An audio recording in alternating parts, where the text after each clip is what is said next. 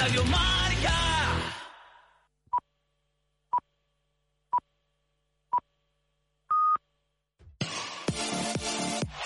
Radio Marca, el deporte que se vive. Radio Marca. Radio Marca Valladolid, 101.5 FM, app y radiomarcavalladolid.com. Universo Arbitral con Juan Carlos Alonso. Patrocinan Aspama, Cimas Decoración especialistas en suelos técnicos, La Casa de la Sepia y el Pulpo, Mandarina Café en Laguna de Duero, Espectáculos Artísticos Zaratán y Talleres Santa Fe. Se pone el sol dejando un paisaje inmenso, con el color de la esperanza y del amor. Como una estrella deja huella mientras muere, eso es lo que tengo que aprender. En mi mano voy a ver que algo hoy puede suceder y la euforia dejará un secreto al que gritar, un secreto al que cantar. Soy como el aire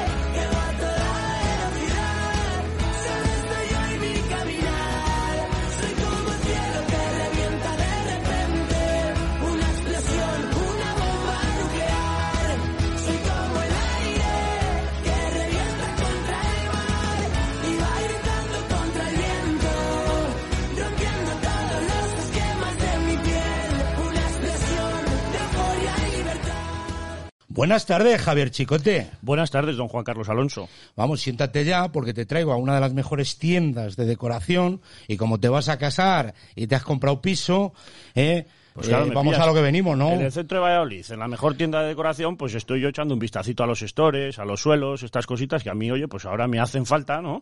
Y tengo que echar un vistazo para llevármelas a mi casa porque ya sabes tú que esto ahora aprieta. Yo me tenías ya preocupado. Digo, aquí no empezamos el programa nunca.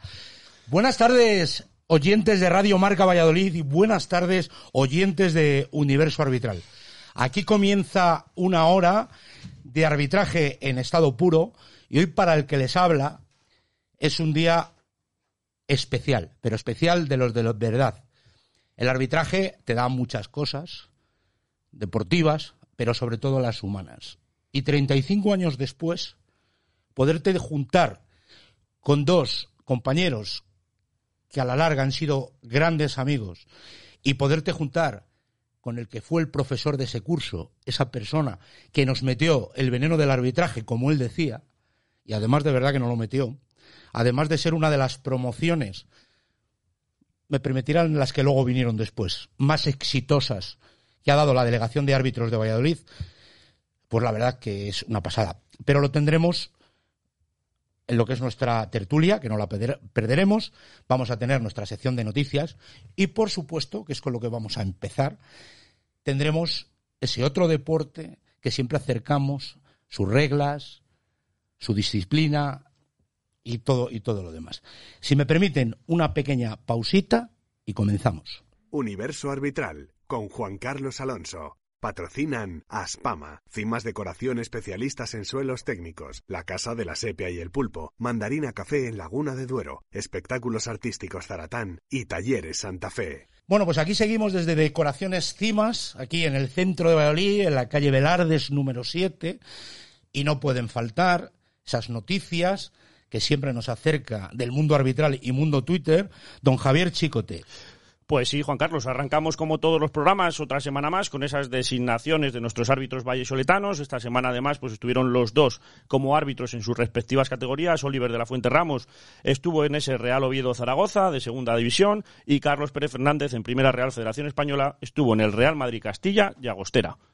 Fenomenal. O sea que bueno, buena, buena, buena semana de designaciones. Continuamos también esta semana porque es importante para los árbitros de Segunda Real Federación Española porque en la tarde del lunes salían publicadas esas eh, nombramientos entre comillas, porque no son todavía designaciones oficiales, pero bueno, esa lista que avanza la Federación Española de Fútbol de los eh, árbitros que van a pitar esos playoffs de ascenso a la primera Real Federación Española de Fútbol, y bueno, Castilla y León metía tres árbitros en esa clasificación, eh, los cuales estará pues Omar Álvarez Rodríguez, estará eh, Néstor Olgueras Castellanos y estará eh, Eder Mayo Fernández, perdón, allí en ese playoff que esperemos tengan sus partidos y su recompensa después de este año. Pues desearles toda la suerte del mundo en esas oposiciones, más que ascensos de árbitros. Y esperemos, bueno, que. Porque de ahí además tú tuviste la, la fortuna de salir con uno de ellos, ¿no? Con Néstor Sí, Olgueras. yo mi primera temporada en segunda B pues fue con Néstor Olgueras y bueno, el nivel que él tiene es conocido ya por, por varios campos de, de toda España y bueno, yo creo que si tiene suerte, pues a ver si recoge frutos al final del año y sí, desde Universo Arbitral, pues por supuesto toda la suerte del mundo a los tres y que ojalá piten los tres ese ansiado playoff que al final es la recompensa al trabajo de todo el año que es muy importante. Pues, eh, como dices, desde Universo Arbitral, los éxitos del arbitraje de Castilla y León también les celebraremos. Así que que vayan a por ello. Y por último, vamos a traer una cosa que nos contaba Regla 18, ya sabes, esa cuenta de, Twitter que nosotros seguimos tan a menudo y comentamos cosas de ella. Y bueno, me hacía curiosa, bueno, me, traía curiosidad, ¿no? Porque desde Universo Arbitral siempre acercamos, ¿no? El arbitraje al resto de protagonistas del fútbol. Y bueno, pues esta jornada eh, de fin de semana pasado se daba una, una imagen curiosa, ¿no? En uno de los túneles de vestuarios de un, de un partido en, en Primera División, pues veíamos al árbitro ¿no? Eh, amablemente hablar con un jugador de fútbol. No vamos a decir ni el campo, ni el árbitro, ni, ni el partido. pero bueno. Mateo Lauz. Vale, pues ya lo has dicho tú. Yo no lo he dicho, menos mal que eso es así. Pero bueno, en ese Cádiz-Real Madrid, ya que tú lo has Genio nombrado... y figura para lo Sí. bueno y lo malo. Genio y figura hasta la sepultura. Pues, Mateo- Hace pasillo, pero mira, Eso luego a un gran innovador como era nuestro protagonista estrella de hoy, era un gran innovador y, y nos enseñó desde muy pequeñitos que había que ser cercanos al fútbol. A lo mejor luego le preguntamos sobre esto también. Pues sí, yo creo que por eso también era traerlo al programa, ¿no? El, el que un árbitro sea cercano con un jugador, con varios jugadores, me da igual equipo, eh, o con como tú comentabas, Mateu ha hecho ya dos pasillos, tanto al campeón de Copa del Rey como al campeón de Liga. Yo creo que bueno, que es una cosa normal dentro del fútbol, dentro de nuestro espectáculo, y que hay que empezar a asimilarlo y a, tenerlo como algo normal, y no que bueno, pues en, en Twitter se han visto varios comentarios en contra de esto, y yo creo que mm, eh, Mateu no creo que vaya a pitar mejor por dar un abrazo o dar una calleja o al charlar con un jugador antes de un partido y porque haga un pasillo no va a favorecer ni a uno ni a otro. Luego lo trataremos, si te parece bien. Me parece perfecto. Bueno, pues eh, como siempre, fantástico esas noticias. Y luego, eh, ¿te gusta la gimnasia rítmica? A mí me encanta. ¿Pero lo sigues a menudo o solo Tengo- las Olimpiadas? Tengo porque en Boecillo hay varios clubs de gimnasia rítmica, entonces me es cercano en el pueblo, entonces pues de vez en cuando algún campeonato vamos a ver a- al pueblo, que hay muchas niñas que lo practican. Pues lo único que yo tiro para mi pueblo eh, ha venido de Tudela de Duero. ¿eh? Entonces, una campeona de España que me vas a dejar que la presente Por supuesto. después de esta pausita. Universo Arbitral con Juan Carlos Alonso. Patrocinan Aspama, Cimas Decoración especialistas en suelos técnicos, La Casa de la Sepia y el Pulpo, Mandarina Café en Laguna de Duero, Espectáculos Artísticos Zaratán y Talleres Santa Fe. Aquí continuamos en Universo Arbitral, ¿eh? desde Decoraciones Cimas, y saludamos pues, a una campeona de España que no todos los días tiene uno la suerte de, de estar sentado a- al lado de una campeona, como es Julia Jorrín Riñón. Buenas tardes, Julia. Buenas tardes. ¿Qué tal? ¿Cómo va? Bueno, pues, pues muy bien aquí con vosotros. Sí, eh, acercar un poco lo que es un deporte que es verdad que muchas veces estos deportes minoritarios, eh, lo que son las televisiones y los medios, nos dan más opciones solo en citas eh, eh, muy concretas, pero que hay un gran trabajo detrás. ¿no? Ahora en la actualidad, en la gimnasia rítmica Pucela, ¿verdad? Sí, de eso Tudela es. de Duero. Eso es, en el Club Gimnasia Rítmica Pucela entrenamos en Tudela de Duero en una nave privada y ya vamos por el cuarto año. Por el cuarto año. ¿Qué tal? ¿Cuántas niñas tenéis? 20 licencias. 20 Empecé con ocho, con ocho, Con ¿eh? ocho. Con ocho. Y bueno, pues vais, me imagino, a todo tipo de campeonatos eh, y demás. ¿A nivel nacional, internacional también? No, internacional no. Ahí solo momento. llegan las, las mejores, las elegidas. porque nuestros oyentes más o menos lo centren, ¿no? Eh, ¿Cuántas categorías tenemos dentro de lo que es la gimnasia rítmica? Pues eh, actualmente está el nivel escuela, que suelen ser las, las pequeñitas. Luego ya pasaríamos a promesas, que es lo que se puede considerar como nivel escolar, de, de ocio, de extraescolar, vamos, después del cole. Y luego ya pasamos a- al nivel base, que todos conocemos, y el nivel absoluto. Y dentro de ese nivel absoluto, las mejores de la categoría junior y las mejores de la categoría se- senior, pues suben a primera categoría que es donde más nivel hay Es y el- más espectáculo y bueno, donde todas desean estar. ¿Y qué tipos de aparatos? Porque estamos acostumbrados a ver diferentes cintas, ¿no? Mazas y demás. Por detallarlas, eh, ¿y cuál tú crees que es la, la disciplina que más complicada o más entrenamiento, aunque imagino que todas. Pues a ver, las pequeñitas suelen hacer manos libres y luego ya está la pelota, el aro, las mazas y la cinta y la cuerda que se la quieren cargar, la verdad. A mí me gusta ¿Por qué? bast- Pues porque es un aparato feo a la vista, pero a mí me parece que a nivel coordinación a las gimnastas las viene estupendamente. Pero bueno, esto ya son, son criterios desde los que están en las altas esferas, o sea que oír, ver y callar. De las niñas que tenemos, ¿cuál es- ¿en qué disciplina destacan más? ¿En qué aparato destacan más? O en general Pues, todos. pues a cada una se la da bien un aparato. Yo creo que no es función de un aparato que sea más difícil u otro más fácil, sino que se lleven mejor con él, que, que se acomoden mejor o, o que se las dé mejor sin, sin más. Sí, más. Porque en el arbitraje, pues ahora está el árbitro de campo, el árbitro asistente y ahora ya ha nacido el, árbitro de bar, ¿no? Y entonces eh, ahora ya se va un poco en función de las cualidades que se van viendo en, en cada sí. tal. Aquí practican todos. Todos, o depende. cuando tú ves una niña que dices, bueno, destaca. No, los, apara- los aparatos se, se, se otorgan en función de- del año, o sea, por categoría. Pues a lo mejor en senior este año son mazas, eh, pelota y aro. Y es lo que te toca. Y es lo que te toca, ¿no? No puedes elegir. No puedes elegir. O sea que es súper completo y todas las niñas realizan todos los Sí, al final de la carrera deportiva siempre hacen todos los aparatos. Y bueno, eh, tenéis polémica, tenéis bar. Imagino que no, ¿no? No, pero sería maravilloso poder tener un bar y decir, bueno, revísame este elemento que yo creo que sí que me lo ha hecho bien y no me lo habéis puntuado. Y aquí es donde quiero llegar, ¿no? Porque en universo arbitral, lo que de otros deportes, acercamos sus reglas, ¿no? Para, para bueno, que vea que también en todos los deportes, eh, lo que pasa al final la diferencia con el fútbol muchas veces, yo creo que es una cuestión de educación. Eh, bueno, eh, O hay muchas protestas de padres, de Mm, reclamaciones. Sí, eh, los padres tienen sus quejas, eh, las entrenadoras también y las gimnastas evidentemente también. Al final, eh, para que te den una puntuación correcta, lo tienes que hacer perfecto, porque al mínimo detalle, pues ese elemento, esa puntuación va fuera y ya no, ya no hay manera de quejarte. No lo ha hecho y punto. Hmm. Danos alguna característica, ¿no? De los jueces, cuántos jueces hay por competición o, o demás, cómo se valora, cómo se da esa nota media final, ¿no? Que luego vemos reflejada. Pues las jueces varían en función de, de un campeonato y otro. No tiene nada que ver el, la- el número de jueces que hay en un campeonato nacional con uno de promesas. Eh, la nota final se da por, por tres notas diferentes. Por el artístico, que tiene que ver pues el ejercicio, cómo está adaptado con la música, los elementos y la expresión de la gimnasta.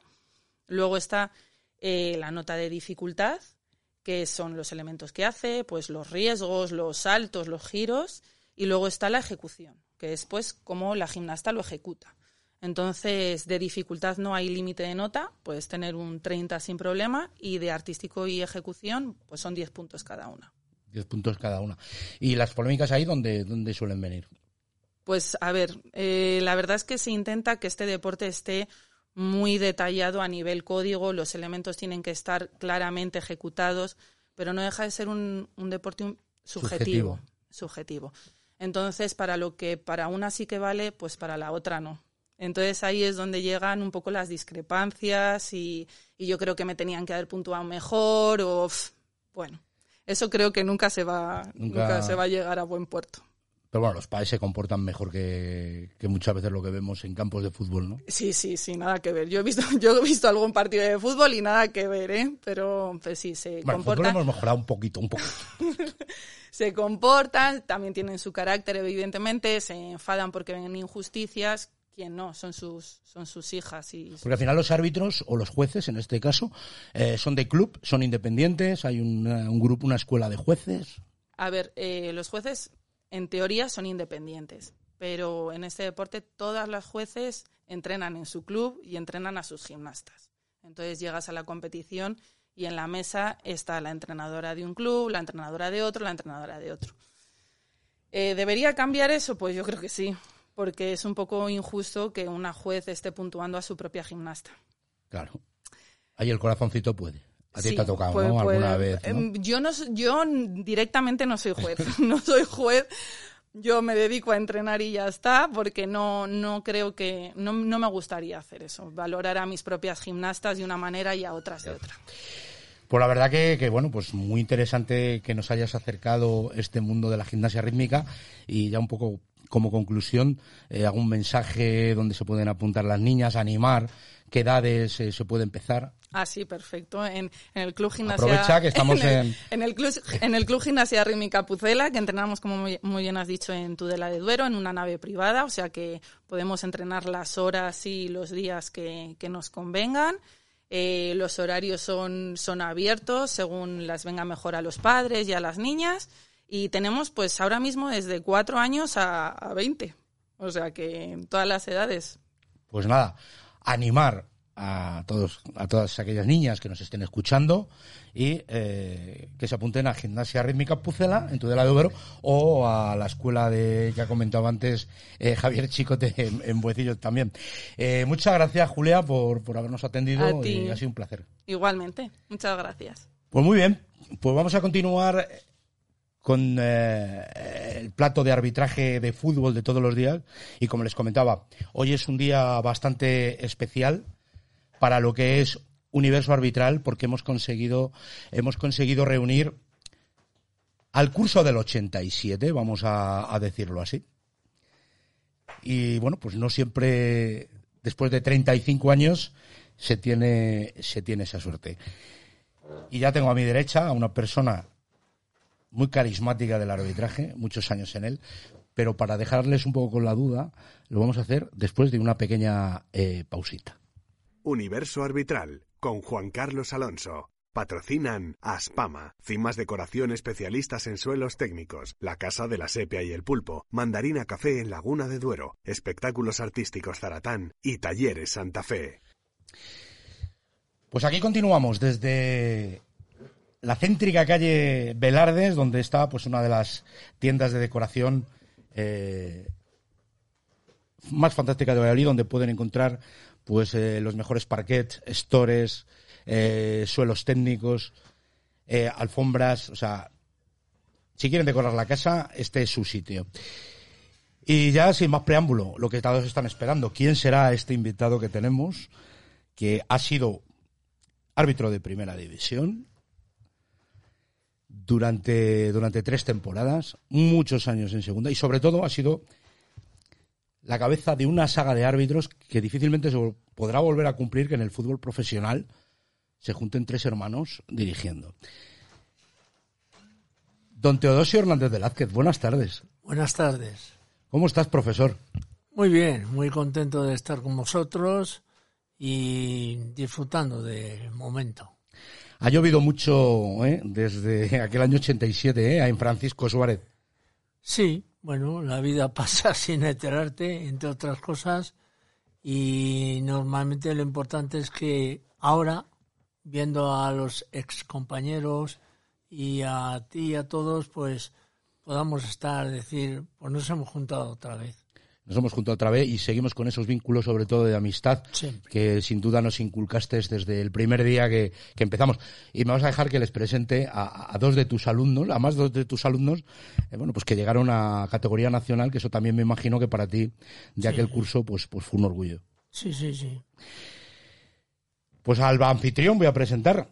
¿eh? Nos hemos venido aquí a Decoraciones Cimas y claro, detrás de Decoraciones Cimas hay un árbitro que estuvo muchos años en categoría nacional, en segunda B durante cuatro temporadas, muchos cuartos árbitros en primera división, don José Manuel Cimas Orduña. Buenas tardes. Muy buenas tardes, Juan Carlos. ¿Cómo estás? ¿Nervioso todavía o se te ha pasado ya? Estoy un poquillo nervioso, sí. De... Creías que era más fácil, ¿no? Porque luego cuando lo escuchas durante las otras programas dices que es que yo hubiera dicho tal, pero claro, Es verdad, el es micrófono de, de Radio Marca Impone. impone, ¿verdad? ¿Qué tal te va la vida? Bien, mira, aquí con el negocio y, y muy bien. Sí, hombre, el sitio, bueno, pues es de toda la vida, porque además eh, es un poco seguir la... Seguimos la, tradición. La tradición familiar, ¿no? Fundó mi padre hace 50 años y bueno, aquí seguimos. Bueno, pero luego te preguntaré de, de arbitraje, ¿eh? Vale. y sobre todo con el profesor. Y la otra persona que tengo, enfrente en este caso de la mesa, un grande como persona, y luego pues como árbitro, bueno, pues como yo. Yo creo que, oye, demasiado llegamos. La verdad que éramos muy buenos, lo que pasa que no, no, eh, aprendimos el, el otro arbitraje que nos enseñó Teo que nos gustaba muchísimo, ¿no? Eh, estuvo también cuatro temporadas como asistente en segunda B, como yo. O sea, en eso clavamos casi las, las carreras. Don Jesús eh, Emilio Izquierdo Eras, buenas tardes. estamos? Fíjate con la voz que tú tienes, que además... A ver, que parece que tenemos un problema... Parece que tenemos un ¿Se problema con el micro. Bueno, pues buenas tardes. Después de este pequeño fallo técnico, buenas tardes, Juan Carlos. Y Con la buenas voz- tardes a todos. Con la voz que tienes eh, habitualmente, voz de karaoke además, eh, en esos viajes que, que realizábamos, no se, te, no se te daba mal lo que era la, la canción, ¿no? Bueno, hacíamos lo que podíamos, pero bueno. Y un lujo estar con el profesor, ¿eh? Un lujazo, un lujazo total. Eh, Una sorpresa para todos. Sí, sí, la verdad es que sí. No hacía muchos muchos años que no venía Teo y, y la verdad es que me ha sorprendido el, el estar aquí todos juntos en el, en el programa. Después de 35 años, Pues se sí, dice pronto. la verdad es que sí. Curso del 87. Me vais a permitir un momentito que, aunque es archiconocido, porque ahora en la actualidad es el delegado de, mm, del club de baloncesto, de- del Real Valladolid baloncesto de la ciudad. ¿Diferente, Teo? Al Totalmente. fútbol. Totalmente diferente. Totalmente diferente. Sí. Luego te preguntaré alguna cosilla porque seguro que, que tal. Pero eh, sobre todo, eh, antes de arbitrar, ahora no se podría por tema de edades y demás. A ti te ayudó mucho ser futbolista, ¿no? Fuiste futbolista además de categoría nacional. sí. Bueno, llegué a jugar en la Andina y jugué En tercera división. En tercera y tal. Sí, bien, pero y en el Valladolid juvenil con este, con Santi Llorente y, bueno, me dio todo tipo de facilidades para intuir mejor el reglamento y bueno, salir adelante. Eh, la afición me cogió, como sabes, por su, eh, Jesús Ausocua. Sí, con Jesús Alsocua, Y- que trabajabas con, con- o, o era un proveedor tuyo. ¿no? un proveedor mío de Fasa Renault, Confecciones Castillo, y empezamos, bueno, empecé ya como una moto.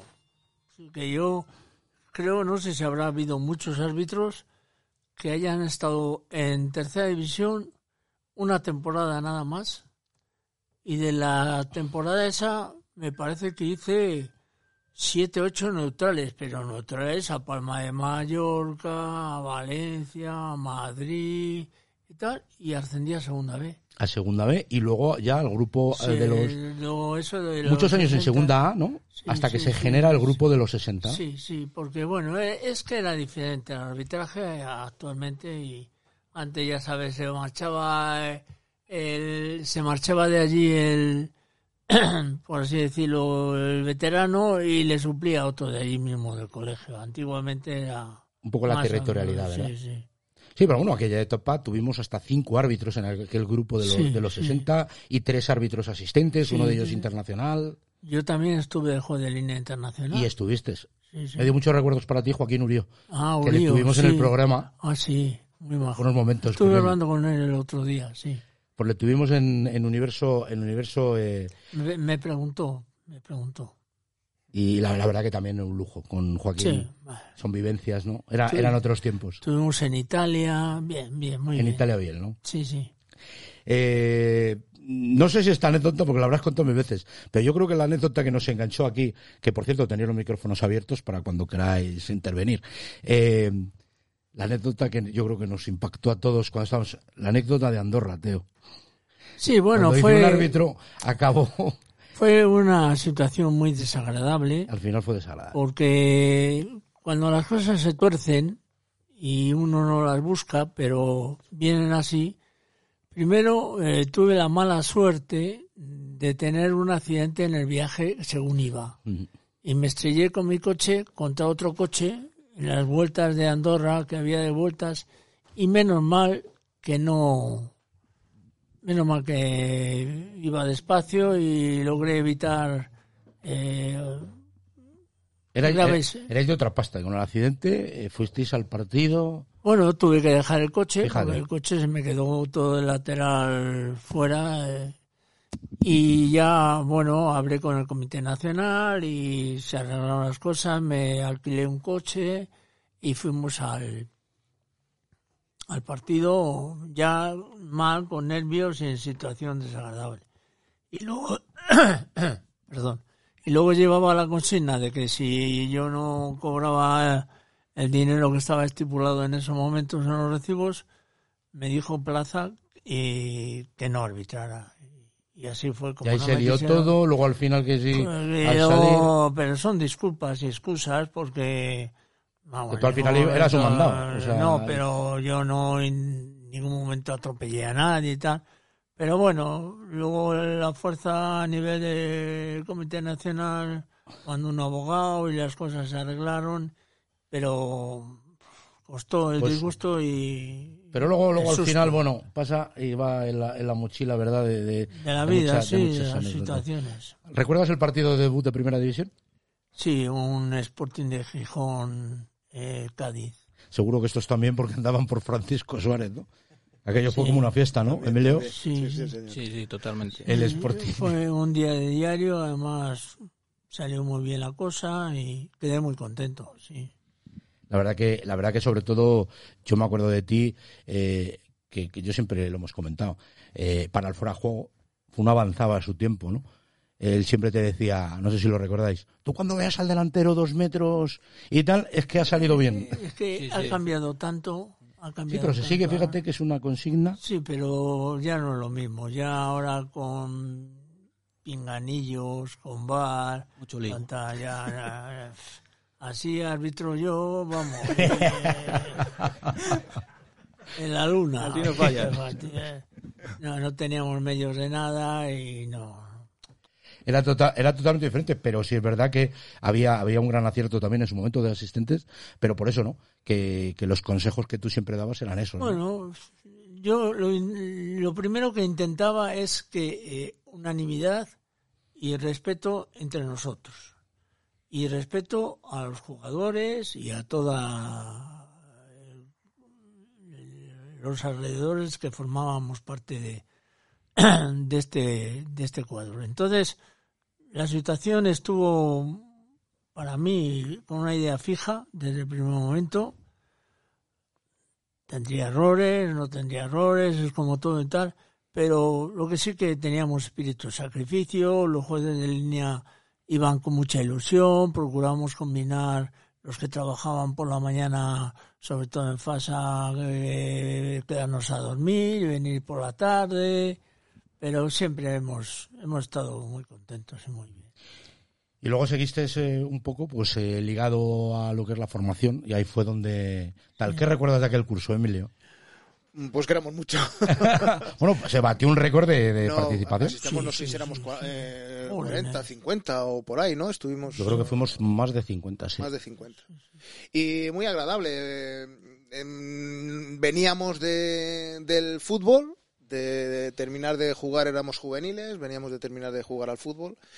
Y que es una cosa súper importante para poder analizar, como dices tú, eh, Teo, eh, dentro de lo que es el, el terreno de juego, pues la- las intencionalidades o las, o las ah, jugadas y analizarlas rápido y, en- y acertadamente, evidentemente.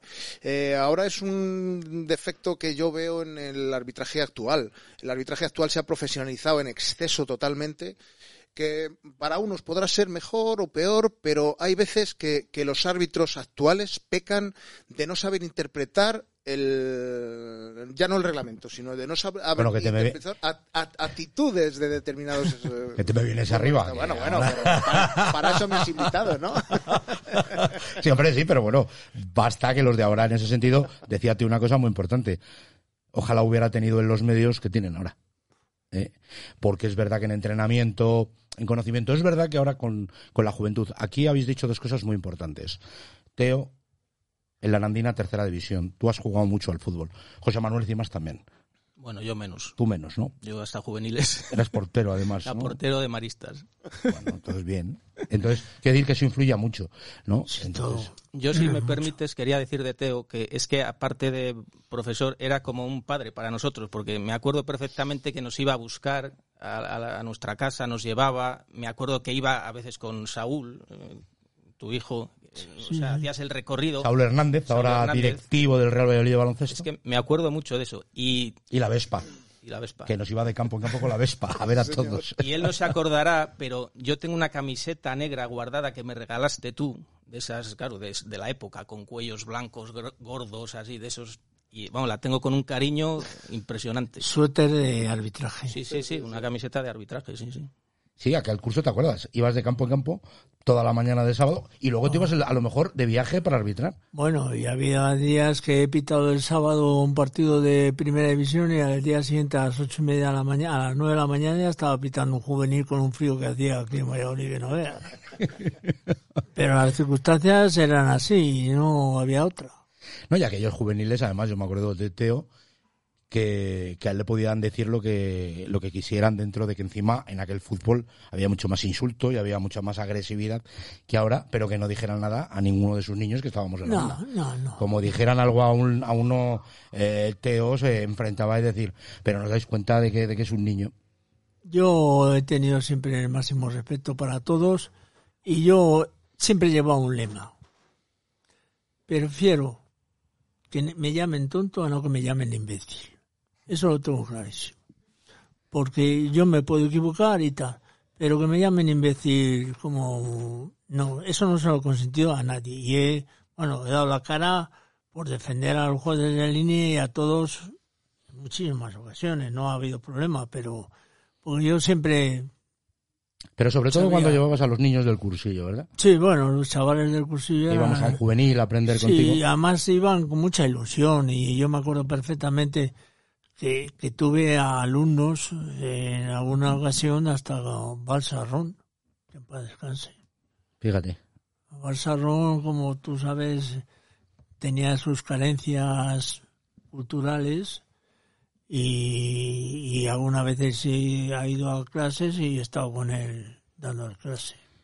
Y luego ya un poco más adelante estuviste un poco con otro, otro, siempre el presume de ello, otro alumno tuyo, como Julián Rodríguez Santiago, que me ha dicho además que te mandara un sí, abrazo, sí. y estuviste ayudando en el centro de tecnificación arbitral. Sí, estuve ahí cuatro años o tres años, no me acuerdo. Hasta que me salió, porque tú sabes que en el momento que te vas de ahí y, y te vas a radios o a equipos o a otra cosa, ya no, no puedes volver. Entonces me salió, me llamó el Oviedo para participar en lo que ellos querían, una, una especie de, de diálogo con, con los árbitros y esclarecer algunas cosas para ascender de segunda B a, segunda A en esa temporada y estuve y lo conseguimos y ya me vine a Valladolid porque eh, irme a Oviedo todas las semanas me lo propusieron no. Y ya luego me salió lo de aquí de, de mi hijo que es el director general de, del Real Valladolid. Baloncesto, Saúl, que le mandamos un fuerte abrazo. Sí, y me. Bueno, y nada, estuve. Llevo ya así, como si no quiera la cosa, ocho años. Diferente el fútbol del baloncesto, Totalmente. la educación, comportamiento, Totalmente, los chavales. totalmente, totalmente. Eh, Yo he tenido. Bueno, pasa lo mismo que has dicho antes una palabra para con vosotros, que era como su padre o vuestro padre. Pues a los jugadores Real Valladolid de baloncesto les pasa igual. Soy como su padre. Cualquier cosa que tienen, ateo. Y luego yo ya tomaré las decisiones por mi cuenta o, o grado superior o quien sea. Pero a ellos no les falta nunca de nada. Y en los viajes lo pasamos muy bien y, y siempre hay disciplina, cada uno tiene su cosa que no le falte. Todo, todo muy bien. Hombre, lo que yo sí que quiero resaltar es de, de nuestro de nuestra promoción es el, el cariño con el que se nos trató y el, El y la- respeto. el- el respeto desde, desde lo que éramos, que éramos no, insignific- no es la palabra insignificante, sino que no teníamos ni idea de lo que eran las reglas de juego, habíamos jugado al fútbol, pero no teníamos ni idea de lo que eran las reglas de juego, se nos indicó perfectamente y vamos, el trato humano que se nos deparó aquella hablo por mi por, mi- por nuestra promoción. el trato humano que se nos deparó en aquella promoción fue espectacular. El trato que recibimos por parte del colegio de árbitros y de Teo en especial que era nuestro grandísimo profesor eh, es lo que a mí me gustaría resaltar en estos momentos de, de nuestra promoción. También era, era importante que luego en cuanto yo tenía oportunidad, porque ya veía un grado de capacitación un poquito alto, en cualquier juvenil y tal, les, les hacía debutar para quitarles el miedo. Y les llevaba muchísimos, eh, han debutado conmigo. Es que no te preocupes, ya estoy yo. Tú no te preocupes que ya estoy yo pendiente de ti y tú marca lo que has aprendido y no, no me hace falta que me marque más, ya estoy yo. Incluso, incluso en tu categoría en segunda división, por ejemplo, ese año que estabas en segunda división, a Vilés llevaste a Alonso Rodríguez, que era de la promoción, siendo segunda regional, le llevaste de línea, porque entonces no había, hay que aclarar a la, a la audiencia, que no había el cuerpo específico de jueces de No, línea, era sino que eran árbitros, y, y llevaste a Alonso Rodríguez a, a Vilés. Sí, sí, sí. O sea que la verdad que fueron fueron unas épocas eh, bueno pues pues ma- maravillosas, ¿no? Disfrutando. Y luego ha habido con otros árbitros, pues que hemos disfrutado muchísimo. Y luego lo que es la saga, ¿no? Porque cuántos momentos, ¿verdad? Sí, bueno, está ahora la tristeza de que me ha desaparecido Mundo. Edmundo, mi hermano. Porque hay que decir que era Teodosio Hernández Velázquez, Edmundo Hernández Velázquez, que era gemelo o mellizo. Gemelo. Gemelo de, de Teo, Edmundo. Y Vicente. Y Vicente, Vicente Hernández Velázquez. Yo con Vicente tuve la, la fortuna, viajé Ah, mucho con sí, él en, en sí, segunda sí, vez. Y la verdad que se disfrutaba, se disfrutaba fuera y en el campo. Porque al final esto es un deporte que hay que disfrutar tanto fuera eh, como en el campo. ¿eh? Sí, sí. Y bueno, muchos viajes hicisteis juntos, eh, Es que yo estuve en activo 25 años. 25 años. Casi nada. de pronto. Venía de un sitio y ya me iba a otro. Yo me les hice con cimas. El 40% de, claro, así como iba a extender. El Sí, 40, el 40% de sus viajes de segunda vez de partidos les hice contigo, ¿verdad? Sí, Bueno, sí, así fue. muy No sé si hemos calculado 15.000 kilómetros o o así. sí, En los cuatro años. Lo calculé un día, sí. 15.000, que sí, porque para estas cosas ya hacía los autoanálisis, ahora que se lleva los autoanálisis, Cimas ya hacía autoanálisis, porque ahora tiene que hacer unas cosas, bueno, que a nosotros nos sorprende, ¿no? Son los nuevos tiempos y tal, pero Cimas ya me lo ha mandado y hacía los, aquí Juan Carlos se equivocó Sí, sí, en sí. tal, y me lo ha mandado hoy. Tengo, tengo notas de esas. Dice, me pitó partido. una mano que no era. Digo, joder, ahora después de, ha prescrito ya, Teo. Pero si tú te acuerdas, Juan Carlos, eh, marcando un hito, en, por así decirlo, en la técnica o en la forma de, de hacer las cosas, yo fui de los primeros árbitros, de los primeros, y no el primero, que empleó la máquina de escribir. Sí, señor. La llevabas incluso juveniles. Eh, en todos, todos los partidos llevaba las actas hechas, preparadas, vamos, Sí, sí. a falta de las alineaciones y tal. Y luego en primera división, pues igual, y claro, ibas al Bernabéu con la máquina, no llevaba a nadie porque había que esperar. Yo lo llevaba todo hecho y no tardábamos ni media hora, vamos. Sí. Hay que Igualito que ahora que se hacen las actas con los móviles. Claro, todo evoluciona, pero No, yo evolucioné y- Yo la verdad es que me he quedado sorprendido porque ahora No, a los más jóvenes hay que explicarles que eran unas actas, ¿eh? que había que llevar los calcos. Folios. Los calcos, ¿no? Que seis que tres copias, horas no antes siete. a hacerlo. siete copias había que Que meter. a alguno, alguno le duraba los calcos cinco temporadas, ¿eh? cuando ibas con algún árbitro que le decías, pero cambia ya los calcos, cambia ya los Que la calcos. última no se veía ya. Es que la última no se veía. Yo Ese Pagoteo lo llevaba no- con una pulcritud pro- no tenía tremenda. problema era un profesional, total. Íbamos, Sí, pero, pero le daba igual primera división Sí, sí, por eso. que ir a pitar al división. Yo me- llamado por entonces el Betis. yo me he exigido siempre como un profesional. Le daba, le, le- le daba, le daba totalmente igual, ¿no? Pero fíjate cómo han cambiado los tiempos en ese sentido. Ahora vamos a entrar un poco más en lo que es el tema de tertulia, porque no os vais a escapar sin que opinéis un poco de los temas candentes del arbitraje, porque nos aporta mucho. Yo con todos los exárbitros que han tenido, eh, han estado ahí en esas, en esas categorías, la verdad que dejan eh, enseñanzas eh, mu- muy, muy importantes, ¿no? Pero bueno, que eso te comentaba, que, que muchos viajes juntos, ¿no? Muchos, Y con ese señor que tenemos enfrente y- y igual, con ¿no? Emilio igual, sí, sí, sí. Con Emilio 4-5 y, y contigo a la vez. 4-5 he mirado esta mañana. Y contigo 17 de los cuarenta y tantos que, que hicimos en segunda vez. Fíjate, yo hice todo lo que pude. ¿eh? Más nos, nos, nos- nos retiramos ahí en la Isla Bonita, ¿no? En Sí, un sí, mensajero en- Sporting. sí. Yo también me retiré. Me cogí tal cabreo que... Yo ese año es cuando ya descendí, estuve uno más en tercera y luego ya me retiré también. sí. Yo ya ahí dije, no, hay más. Y con este señor, ahora no, te, no se atreverá con micrófono abierto, cima, no se atreverá a decírtelo. Pero ¿sabes lo que me dice siempre? No, te lo voy a contar. A ver. A ver qué dice. Aquí, como dice nuestro director Chu Rodríguez, aquí lo que se cuenta tal, si no dices que son de récord, se puede contar. Dice, ¿te imaginas a Tato con, con bar que le mandan ir al bar? ¿Y ese quién, qué tato quién es? ¿Qué- Eh, usted. Ah. es que como me Don Emilio, como don, Jesús don- don Emilio. Jesús Emilio. ¿eh? Pues acuérdate, como levantar la bandera, no, sé, eh, no, no había manera de mandársela a bajar. ¿eh? Tato no iría al bar. Diría que no, que no, no, no, no, que no, que he visto eso y no voy a ir a, a verlo, que no. Siempre me lo dice. Hombre, hay, hay jugadas, ya en temas de estas, que evidentemente te quedan el remusillo de decir, oye, habré acertado o no habré acertado. El VAR es una buena herramienta para los árbitros. No, pero que para- no te ponga en serio. Vale, que Jesús entonces- Emilio entonces levantaba, leva- levantaba la bandera a Emilio, Teo, y le mandaba a bajar el árbitro, y como él decía, que, que te digo, que, que tal, y a lo mejor venía de un defensa, pero él, él, él se empeñaba y... No había forma de bajarla. Pero luego, luego era el más querido, ¿no? Porque, porque todo el mundo le quería sacar de línea, eh, eh, era un fenómeno. Un fenómeno como persona. Bueno, pues si me vas a permitir, nos vamos a meter ya con un tema más de actualidad y seguro que como siempre la opinión de Teo en esto eh, nos va a ayudar a entender eh, ciertas cosas, porque yo siempre digo, fue un adelantado a, a- a sus tiempos, eh, siempre. Pero antes me permiten una pausita y continuamos. Universo Arbitral con Juan Carlos Alonso. Patrocinan Aspama, Cimas Decoración especialistas en suelos técnicos, La Casa de la Sepia y el Pulpo, Mandarina Café en Laguna de Duero, Espectáculos Artísticos Zaratán y Talleres Santa Fe. Continuamos desde Decoraciones Cimas, en la calle Velardes número 7, que aquí su anfitrión nos está tratando eh, fenomenal. Espero que ahora cuando acabemos eh, nos trates mejor. ¿eh? Lo que haga falta. Eso sería importante.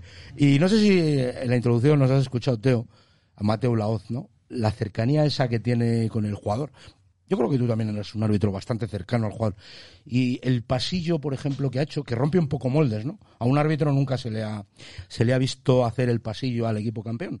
Y Mateo, dentro de sus historias, pues dice, bueno, el árbitro es un deportista más, ¿y por qué no va a reconocer al equipo campeón eh, el hecho, ¿no? No sé cómo lo ves.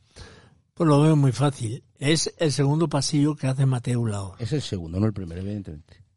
Pero todos los pasillos, por así decirlo, tienen que tener el consentimiento De la del. Comité Nacional de Árbitros.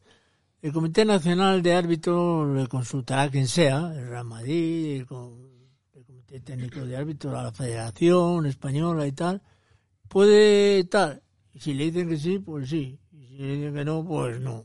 O sea que Pero luego, luego, eh, pero eso es para el equipo. Pero tú, el árbitro, no lo habíamos visto prácticamente hasta ahora, que un árbitro hiciera el pasillo al equipo campeón. Pero por eso te digo que si le da permiso a la federación... No creo que le tenga. No, en eso no creo que le tuviera.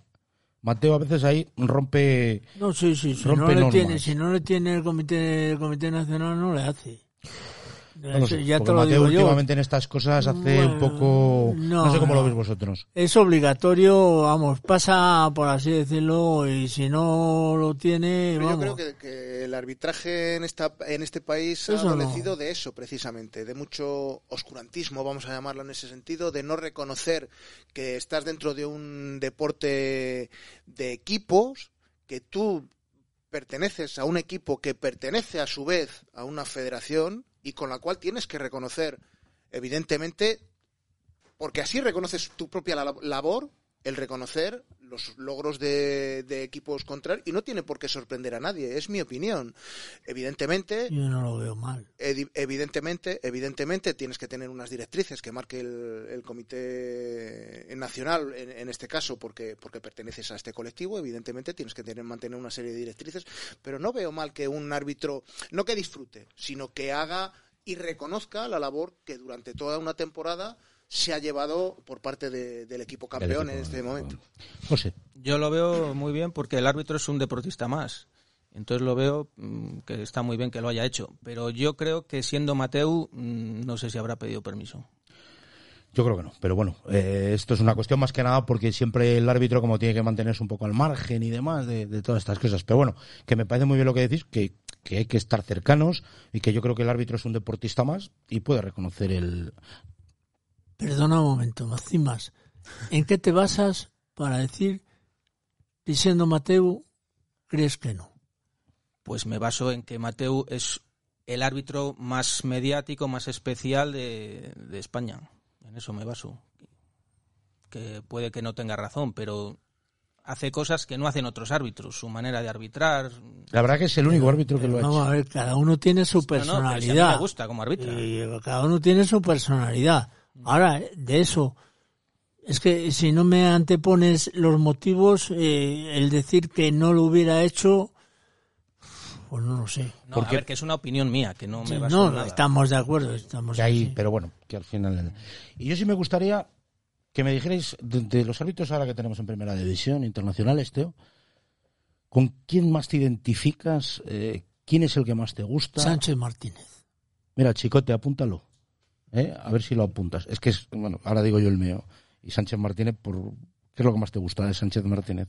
Su personalidad, seriedad, eh, es un árbitro mm, que gasta, bueno, apenas tiene diálogo más que razonable y además Seriedad. acierta bo, muchísimo. Y una- es y una- muy bueno. Emilio. Sánchez Martínez. Sánchez Martínez. Coincido plenamente. Sánchez, Martínez. Y yo Sánchez Martínez. Además, chicote, aquí ya la tertulia viene gente que diga que es Sánchez Martínez. O sea, no para- cuidado que no es Luego, por favor, sacáis los papeles que habéis entregado antes del programa.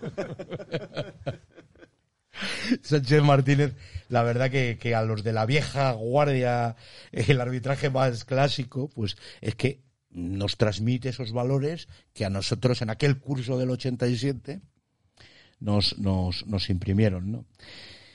Y a nivel un poquito de bar que ha salido, ¿eh? está claro que cada uno nos gustará, no, no- no- no- nos, nos gusta que entre en la jugada que nosotros creemos que es penalti o no penalti. Hay un protocolo muy cerrado. Si a ti te llamara la IFAB, Teo, ¿tú qué aportación de mejora de bar harías? O sea, dentro de, o como lo ves, eh, Pues para mí, eh, lo que es que yo muchas veces no entiendo la descoordinación que existe dentro de los árbitros del bar. O sea, con el otro. Si es que lo tienen facilísimo. Tiran líneas, no tiran líneas, lo que sea y tal. Lo único que falta es esa comunicación de decir, el árbitro interpreta por la reglamentación que hay que debe contactar con, con el bar o no interpreta que debe contactar con el bar y es donde está la polémica para yo no lo veo tan tan difícil para los del bar ¿entrarías en más jugadas o en menos? O sea, ¿lo harías más intervencionista todavía o no? ¿O lo dejarías casi para jugadas? Sí, es que hay, hay do- dos temas. Uno, los fuera de juego, que eso está clarísimo, y luego las manos. Para mí, las manos es a criterio del árbitro y la interpretación del árbitro. Que luego da o no da, si es que, es que muchas veces me parece injusto que por, por una tontería de nada que, que da de rebote en el suelo y te va el balón a la mano y un penalti que, que te estás jugando un- una liga. Si es que no, no lo entiendo. Ahí eso es lo que hay que mejorar. ¿Qué mejora tú meterías de las que... ¿Más intervencionista, menos intervencionista? Yo abriría un poquito más la mano en ese sentido de no intervencionista al, al 200%, vamos a decir, pero sí en algunas otras jugadas, ¿no? Ahora no te sabría eh, no sé, te sabría explicar el, en qué abriríamos el, el tema.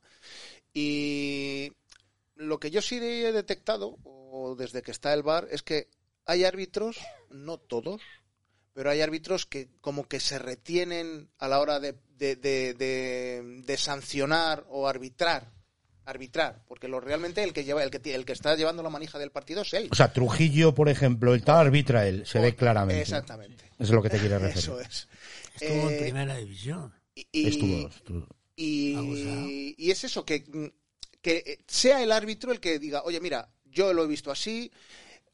Evidentemente, el, el VAR tendrá que entrar en, en- en jugadas muy determinadas para poder corregir o un penalti que se haya podido, por interpretación, eh, obviar o una tarjeta roja que se ha podido obviar porque él ha interpretado en la jugada, por ejemplo, lo que hemos estado diciendo de, de, de Azar del otro día, para mí es una tarjeta roja clara y no entiendo El por qué plantillazo el plantillazo de Azar a- al jugador del Cádiz y no entiendo por qué no entró el VAR ahí a... Porque ahí se interpreta la fuerza. El, la pierna está en el aire, le golpea con los tacos Hazard y el árbitro lo que está diciendo, Teo. Yo creo que abrir más el bar a más jugadas Es que la interpretación del árbitro, pero te entiendo lo que quieres decir.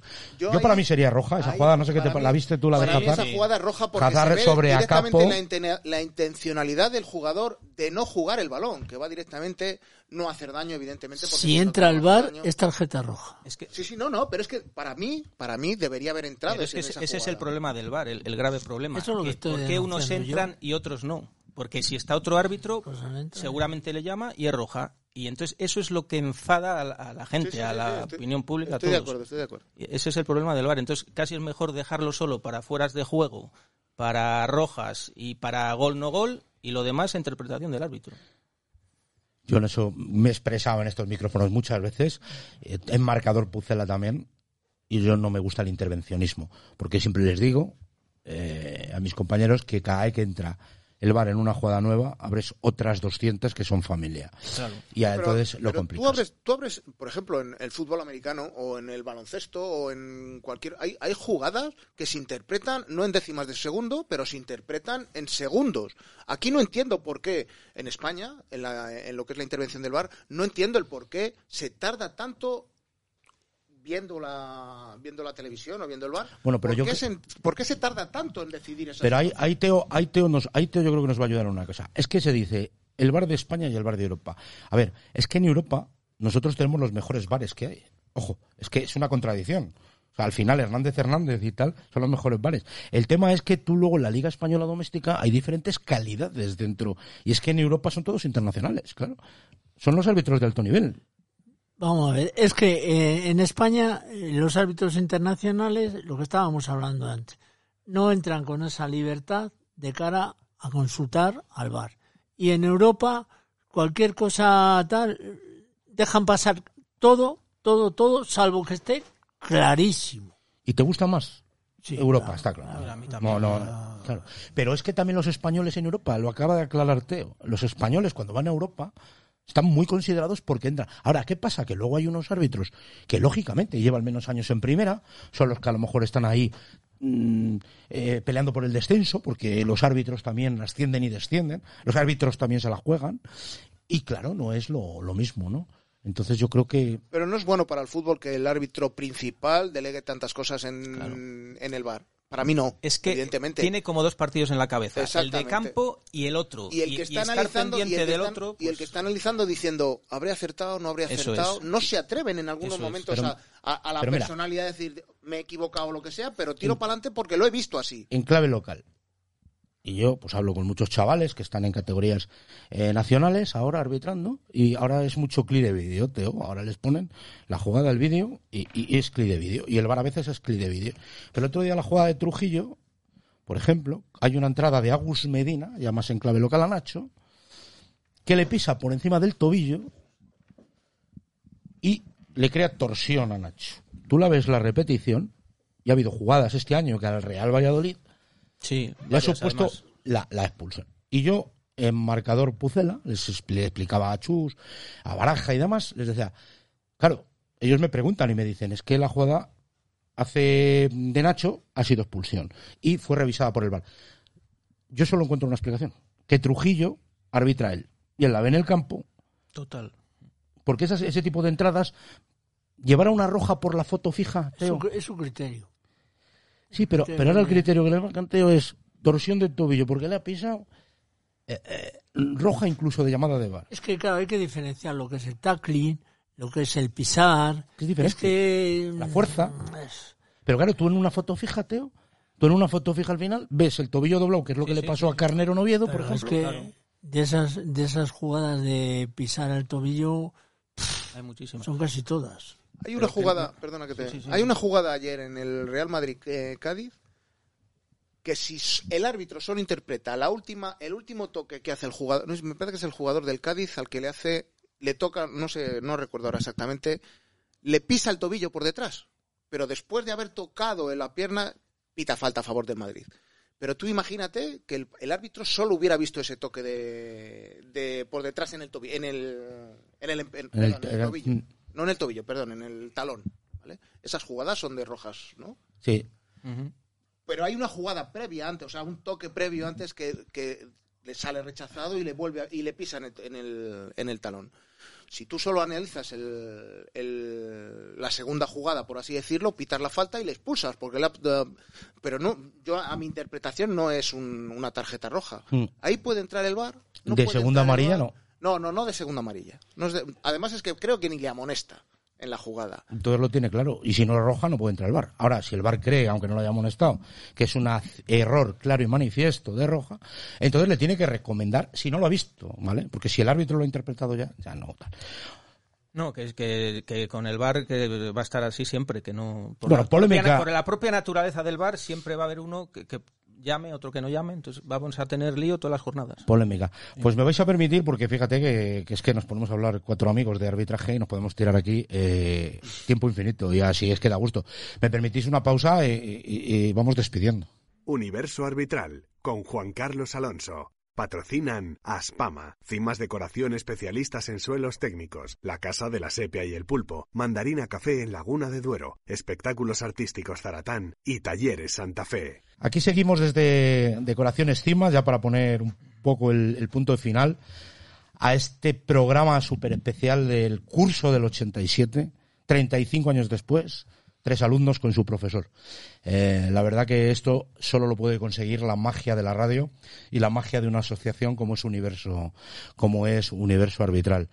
Eh, ya por ir concluyendo un poco, Teo, eh, ¿nos metemos en playoff eh, en baloncesto? Sí, sí, sí. Por Seguro. aclarar, baloncesto. Seguro porque el equipo está mentalizado para ganar sí o sí. No hay medias tintas. Y vamos, vamos a, a ganar, a ganar. Otra cosa es que luego nos podamos meter, porque claro, depende también de que el, en este caso Cáceres, pues eh, pierda con el Granada. Bueno, hay que esperar otros Y si no, tenemos que esperar también al resultado de Castellón. Pero bueno, ganar vamos a ganar, eso seguro. Pues, ya llevo yo la bufanda para hacernos la, la foto final. pues, pues en Universo Arbitral, que somos más que fútbol, todo nuestro ánimo a ese Real Valladolid de baloncesto y tal. Y profesor, muchas gracias. Es un honor y me has hecho recordar y revivir momentos inolvidables. Un fuerte aplauso. Igualmente.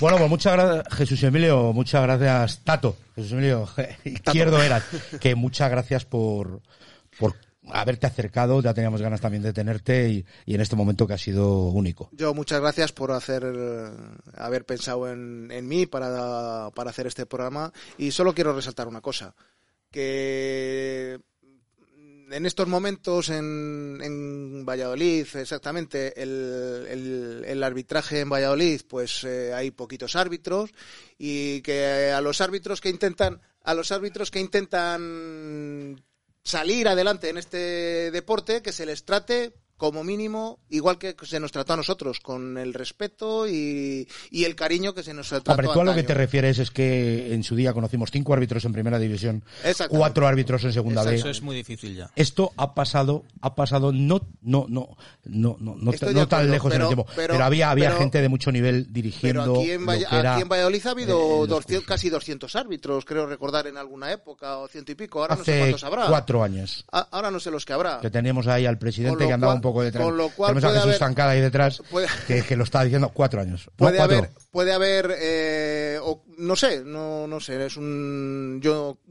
me gustaría creer que se les trata a los árbitros de la misma manera que se nos trató a mí y con el mismo cariño que se nos trata. Sobre todo que disfruten eh, lo que disfrutamos todo, nosotros, todo. que a nosotros lo que Porque nos la- retiró José fue el desayuno fuerte. Aquí al arbitraje, aquí al arbitraje, yo he hecho Y- muchos amigos cena y seguimos teniendo anterior. muchos No, pero que el desayuno fuerte que quitaron las comidas de repente. O sea, Sí, sí, sí. desayuno fuerte. ¿no? El inicio de la profesionalidad. Bueno, que casi me quedó mi tiempo porque le dejas, empieza, ha empezado tímido.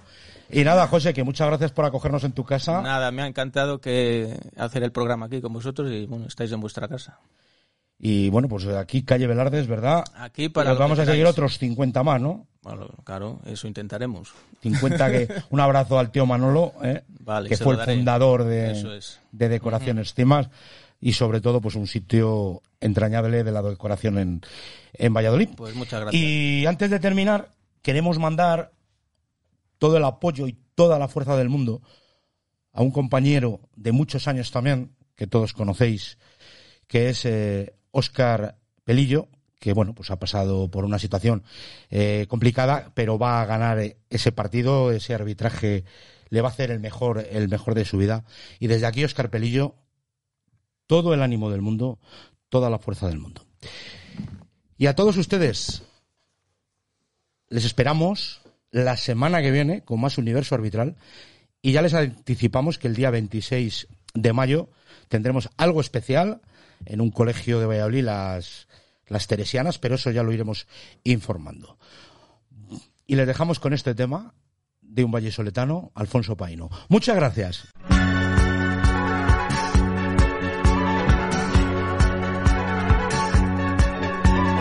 Niña de los ojos negros, no me mires así. Que no conoces mi nombre y cuál es mi país.